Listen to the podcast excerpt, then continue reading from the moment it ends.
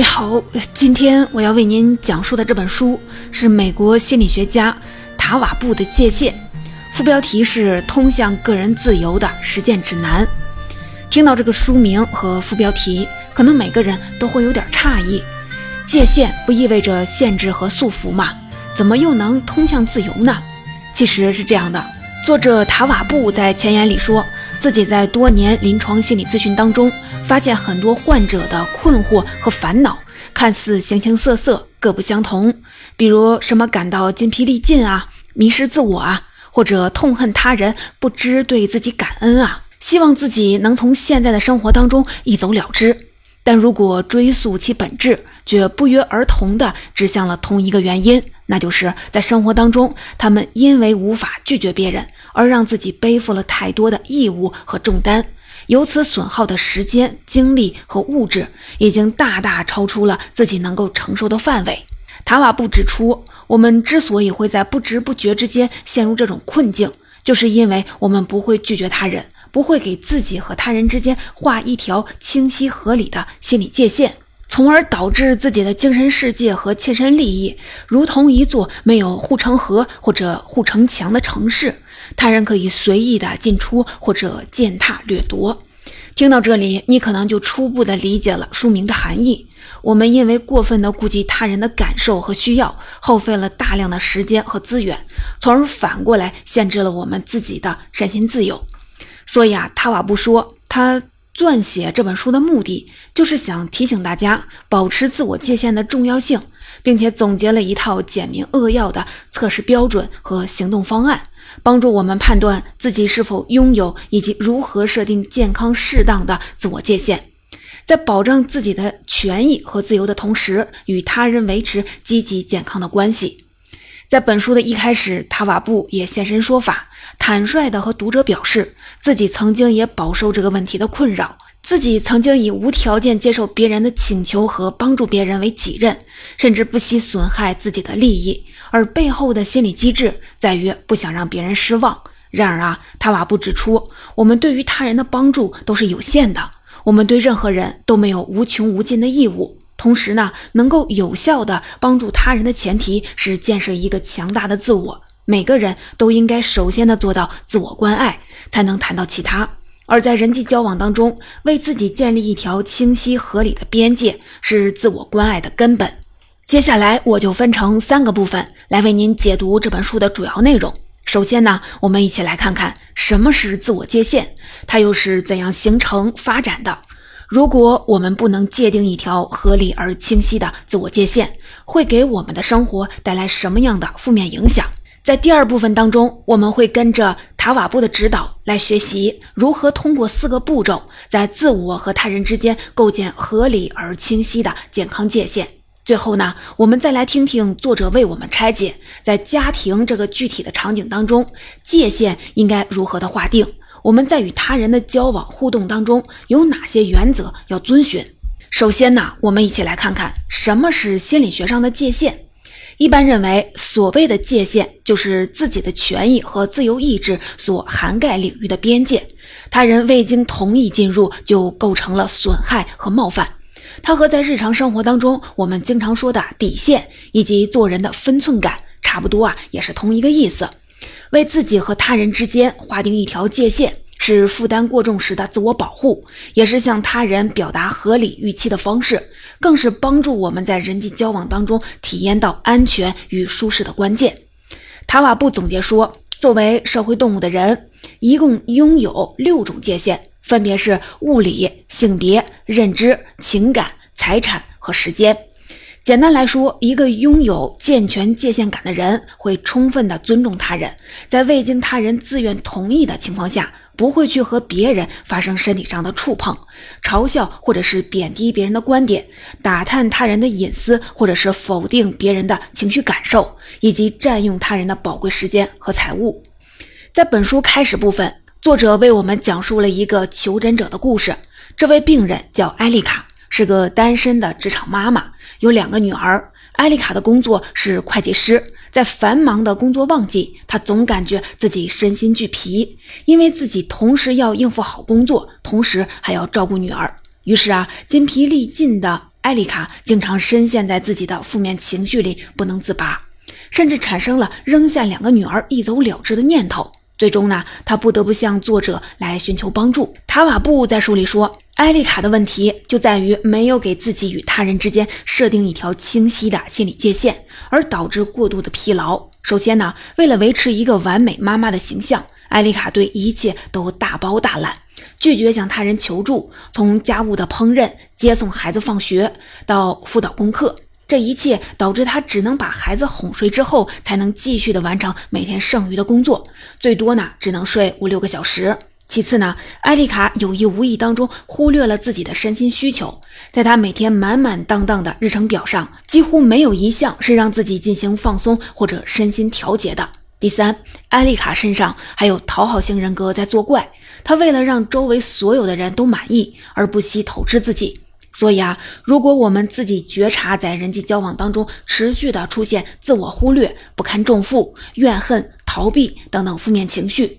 那么很可能就是我们的心理界限设定出现了问题。塔瓦布就说了，和许多心理问题一样，有的人无法设定正确的自我界限，归根结底和他们成长的家庭有密切的关系。由于人天生就有满足自身需求的欲望，所以我们从呱呱坠地开始就懂得以各种方式来表达自己的需求，比如最基本的微笑、哭闹。人类从婴儿时期开始就学会了察言观色，通过观察父母和其他看护人的反应来判断自己的需求是否能得到满足。因此啊，父母或者看护人的反应无形当中成了我们建立健康或者是不健康界限的导向。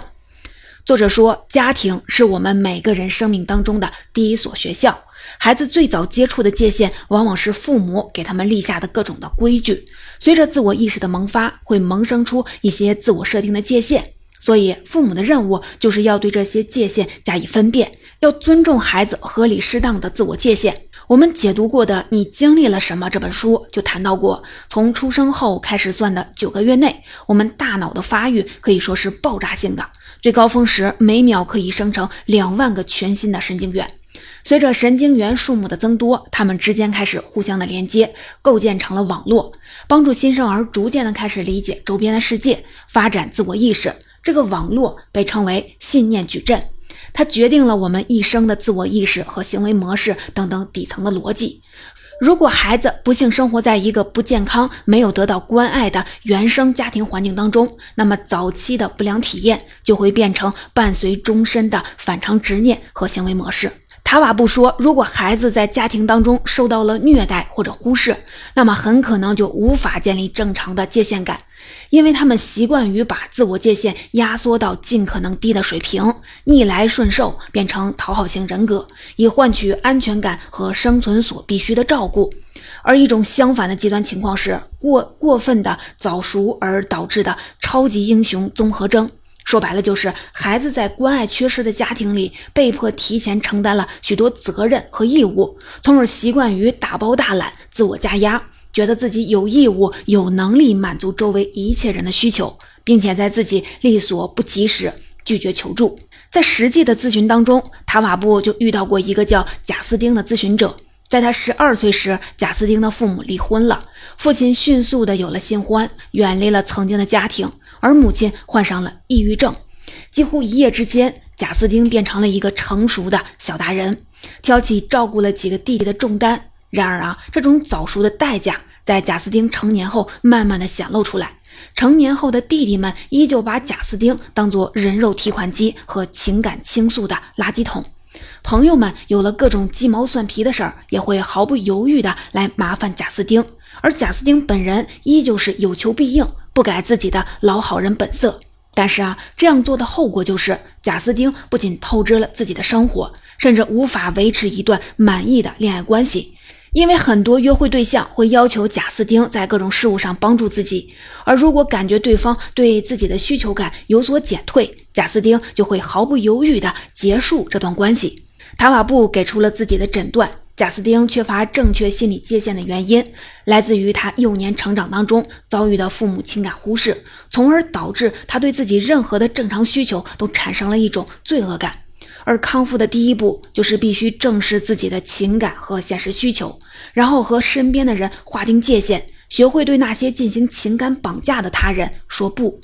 很多求助者就会说：“我明明有给自己划出一条界限啊。”塔瓦布发现，他们自以为明确的界限往往十分松散，即使被他人无视，甚至是突破，顶多也只敢软弱的口头抗议，或者内心纠结下，在行动上依旧被别人牵着鼻子走，牺牲自己的利益去满足他人过分的要求。然而反过来，有些人给自己设定的心理界限却走上了另一个极端，那就是过分的僵硬。说白了，就是一种过度防御。哪怕是对身边亲近的人提出的紧急而必要的需求，他们也会言辞拒绝，从不分享，也从不暴露自己的弱点或者是情感。那什么样的心理界限称得上健康适当呢？塔瓦布给我们列了这么几条标准：首先呢，自己心中有明确的价值观，并且能坚持；其次，能够审时度势，在必要时坦然地拒绝别人。也能接受别人拒绝自己的要求，内心不纠结。同时呢，你还能在值得信赖的人面前分享自己的感受，袒露自己的脆弱，向他们求助。说到这里，我们了解了缺乏界限的起因，给我们带来的麻烦和痛苦，以及正确的心理界限的标准。对内呢，我们能够清晰了解到自己的物质和精神需求，对自己的价值观有坚信的自信。对外呢，当他人对我们提出不切实际的要求的时候，我们能够做到果断拒绝，并且没有心理负担。同时呢，我们还能做到在自己信赖、亲近的人面前，能够适度分享我们的情感，并且可以坦然的求助。那么接下来就该进入最关键的一步了：如何才能建立合理并且有效的界限？这个过程并不轻松。毕竟啊，很多人在建立界限的过程当中，最大的障碍首先是自己，然后是对方的抗议与反对。塔瓦布说，建立合理并有效的自我界限可以拆解成四个步骤。首先呢，要明确的告知对方，措辞简短直白，以免对方错失重点；而在态度语调上，既不要低三下四，也不要故作愤怒、声嘶力竭。第二步，告知对方自己的界限之后，如果对方再提出任何过分的要求，请直截了当的拒绝，并且不必道歉，因为这只会助长对方，让他觉得自己的要求合情合理，而你在心虚。第三步，消除自己内心的不安。毕竟啊，很多无法为自己设置界限的人，被自己的讨好型人格所困扰。他们之所以无法拒绝别人的不合理的要求，是因为无法忍受拒绝所带来的恐惧、懊悔与内疚、尴尬等等负面情绪。这是因为我们总觉得设定界限就必定的会伤害到对方，总是一厢情愿的认为对方会接受不了。塔瓦布说，这时候我们可以采用一些小诀窍来练习。比如说，预先在头脑里冷静客观地模拟下最坏的结局，对方会做出激烈的反应，而关系的破裂会给我们带来哪些实际的损失？练习几次之后，我们就会多多少少实现了所谓的心理脱敏的效果。即使最糟糕的结果在实际当中发生了，我们也不会过分的慌张。我们同时可以提醒自己说，如果一段关系必须要靠长期的牺牲自己的正当利益才能维持。那它绝对不是一段健康的关系。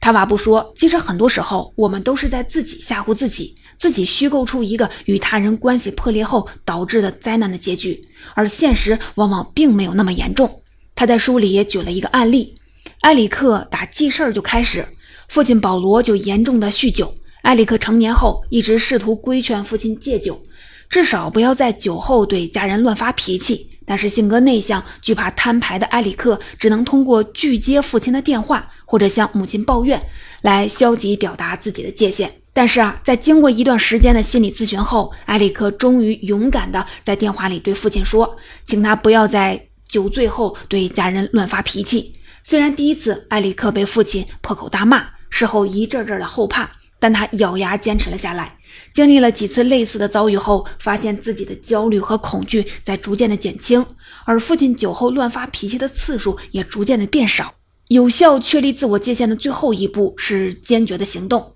塔瓦布说：“如果他人在挑战你的界限后没有感受到该承受的后果，那么前面的努力都算是付诸东流了。美国心理咨询师苏珊·福沃德就曾经写过一个真实的案例：汤米和莱斯利是一对新婚夫妻，他们的婚姻之所以维持不下去，就是因为丈夫汤米是一个妈宝男，任凭父母对自己的婚姻指手画脚。于是啊，在福沃德的建议下，莱斯利对自己的丈夫说：“如果汤米不能照顾他的感受，把自己家庭的利益放在最优先的地位，那么两人必须分居。”然而啊，汤米依旧找出各种的借口来逃避与父母沟通。忍无可忍的莱斯利果断离家，搬出了公寓。虽然这种分离很痛苦，但莱斯利认为，只有让丈夫意识到问题的严重性，情况才有改善的可能。结果啊，在过了一段时间后，汤米主动的打来电话，说自己会和父母摊牌，彻底解决这个问题，并且愿意和莱斯利一起接受婚姻心理咨询。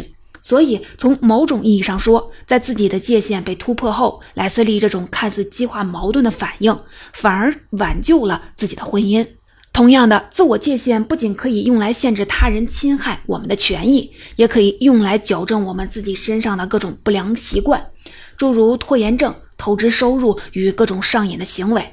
塔瓦布还告诉我们，如果你自己时刻的能体现出言行合一，遵守自己所宣称的界限。那么，身边人也会在试图跨越你界限的时候三思而后行。刚才我们已经跟着作者塔瓦布的叙述，了解了自我界限的定义、起源和养成的方式。那么，接下来塔瓦布就引入了具体的人际关系场景，为我们展示在职场、两性亲密关系、家庭和社交友谊四个场域中，我们应该制定什么样的自我界限。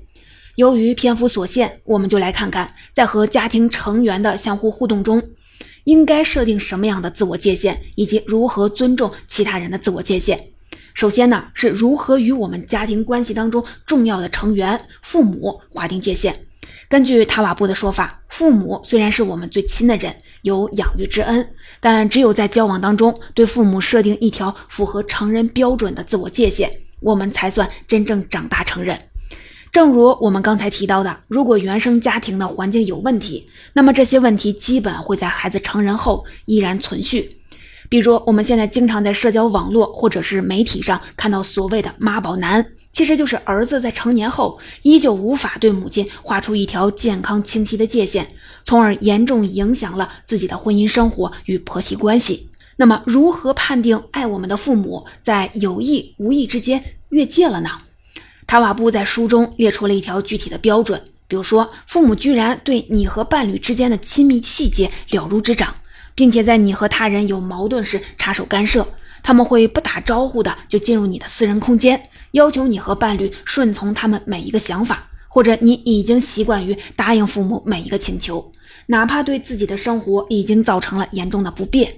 总体上看，我们和父母交往的界限基本上有那么几个重点。首先呢，是在尽量的表达爱和感激的前提下，也大致的遵循和其他成年人平等交往的界限，开诚布公的分享自己的观点，彼此包容。对于父母带有附加条件的物质资助，婉言谢绝。同时呢，还要请他们尊重伴侣以及自己的生活方式。另外啊，尽量不让父母插手自己和伴侣的生活矛盾，自己和伴侣之间亲密生活的细节，也请父母不要经常的过问。说完了父母，我们再来看看孩子。作为父母，我们必须意识到，只有以身作则，给孩子示范一种健康的自我界限，才能让孩子养成良好生活习惯和遵守社会行为准则，并且学会正确的待人接物，在家庭之外也拥有健康的人际关系。塔瓦布说：“如果你在处理与孩子的关系当中，发现只剩下惩罚这一个措施管用。”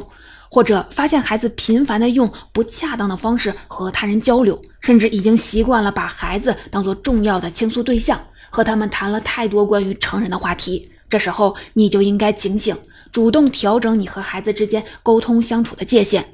在帮助孩子制定自我界限时，首要的原则就是，即使孩子还没有成年，但也拥有了自我意志。所以啊，要允许孩子去探索和表达他们的感受。对于他们的反应，家长也要仔细观察并给予及时的回应，在不违背孩子健康成长的基本前提下，尊重他们的选择。塔瓦布在书中就举了一个自己家里的例子：他带着女儿去亲子健身房，把孩子托付给保育员之后，女儿就开始哭闹个不停。这是为什么呢？塔瓦布发现，女儿并非是害怕陌生人或者对自己过度的依恋，而是在某个特定的保育员照顾她的时候就会不开心。于是塔瓦布做出决定，每次带着女儿去健身之前，都要问问今天的保育员是哪一位。他说，女儿虽然只有四个月大，但是已经在人际交往当中有了自己的好恶，并表达了自己的界限。由于这个举动并不影响孩子的成长，所以作为母亲，塔瓦布尊重女儿的选择。另外啊。如同孩子的成长需要不断的为他们提供符合身体尺寸的衣服鞋子一样，家长为孩子行为设定的界限也应该随着他们的成长而调整。比如说，和孩子谈起感觉和情绪，或者成年人的行为时，要与孩子的理解能力相匹配。比如，很多家长就以孩子早熟、过早表现出类似成年人的言行举止或者是思维方式而自豪。但是啊，塔瓦布警告我们，这并不完全是一件好事儿，因为它可能代表孩子承受着这个年龄段不该承受的压力，而不得不提前成长。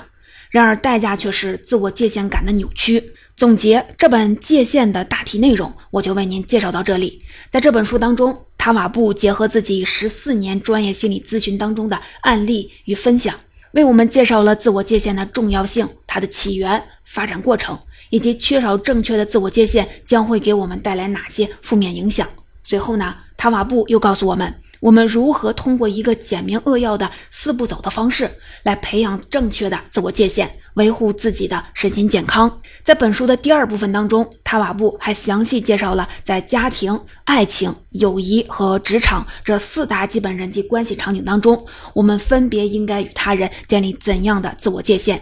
并为我们定出了非常详细和具体的界限的条目和指导原则。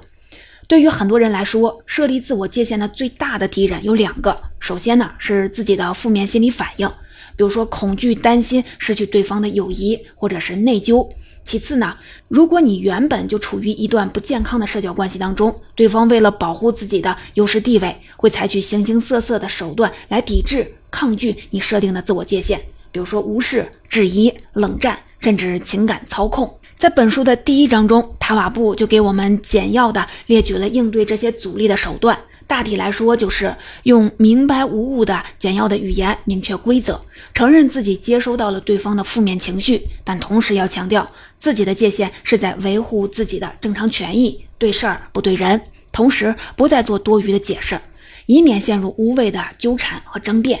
如果别人在了解自己的界限后继续的越界，那么我们就必须让对方承担相应的后果。反过来说，如果在一段关系当中，他人的界限已经让你严重感到了不适，或者利益严重的受损，那么终结它反而是个对双方都好的选择。在结语当中，塔瓦布直言不讳地说：“我们能保持什么样的自我界限，决定了我们身心健康的程度。无论你面对的是家人、恋人、朋友还是同事。”一般正常健康的人际关系就意味着双方求同存异，双方可以坦诚直率地交流自己的界限，巧妙而公平地换取彼此的尊重。在这里，塔瓦布特地地叮嘱我们说，如果遇到别人设定的自我界限让你感到了不舒服，我们正确的处理方式应该是不妄加揣测，相信他们是对事不对人，然后进行坦率的沟通，看看有没有双方协调改善的可能。所以说，对外自我界限是我们维护个人权益和自由的防坡梯；对内呢，它又是我们自我感知和界定的传感器。在本书的最后，塔瓦布还贴心的为我们设计了一套问卷，通过设定不同社交场景当中我们的反应，来测试我们设定的自我界限是否健康。感兴趣的朋友可以选择的尝试下。